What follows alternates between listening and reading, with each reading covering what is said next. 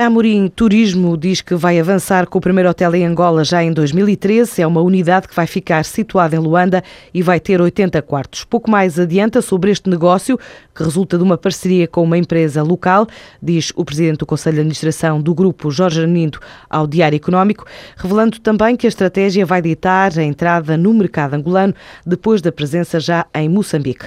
E de olho no mercado moçambicano, a Visabeira quer percorrer mais 800 quilómetros em fibra ótica desde a cidade de Nacala a Lixinga, já no próximo ano, depois de Nampula, Pemba e Tete, este mês. A empresa investiu cerca de 7,7 milhões de euros na oferta de televisão e internet a várias cidades, através da TV Cabo Moçambique.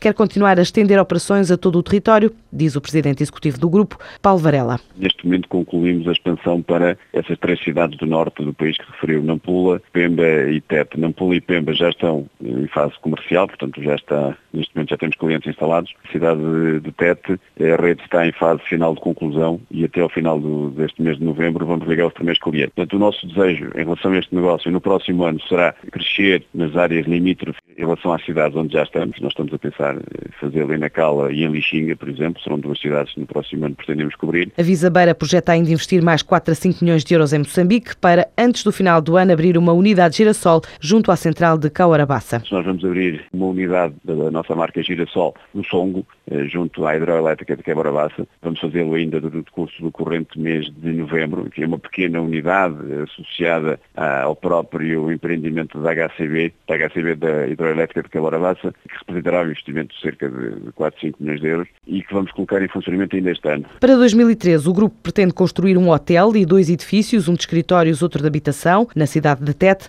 além de outros projetos na área da energia, incluindo a abertura de mais uma unidade em parceria com a Martifer. No próximo ano, o nosso objetivo será construir um hotel em Tete, cujo processo de licenciamento está a decorrer e esperamos que seja concluído até ao final deste ano e, portanto, em janeiro do próximo ano possamos iniciar a construção do hotel. Será um hotel com 130 quartos, localizado no centro da cidade. Temos também em fase de projeto dois edifícios, um de escritórios, outro habitacional, e que esperamos também no primeiro trimestre próximo ano dar início à sua construção. E em parceria com a Martifer e a Amal, constituímos uma, uma empresa que se vai dedicar à área da metalomecânica pesada. Terá a sua unidade Fabril em Nacala, também está em fase já de, de, implementação do terreno. Eh, esperamos até ao final do próximo ano ter a fábrica concluída e começar a produzir. 11% do volume total dos cerca de 523 milhões de euros faturados em 2011 veio de Moçambique, onde este ano a empresa está a crescer entre 40% a 45%, a somar aos 30% de crescimento em Angola e ao aumento também nas operações em França e na Bélgica. Na Europa, a Visabeira abriu uma nova empresa na Alemanha que deu emprego a 55 pessoas e onde espera agora os primeiros resultados.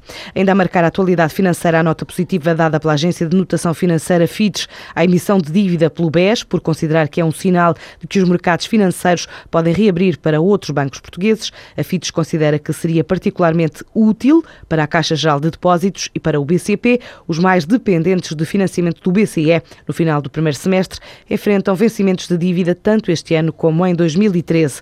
O BES fez na última quarta-feira, com sucesso, uma emissão de 750 milhões de euros de dívida sénior sem garantia, mais de dois anos após a última operação do género, com a procura ultrapassar largamente a oferta.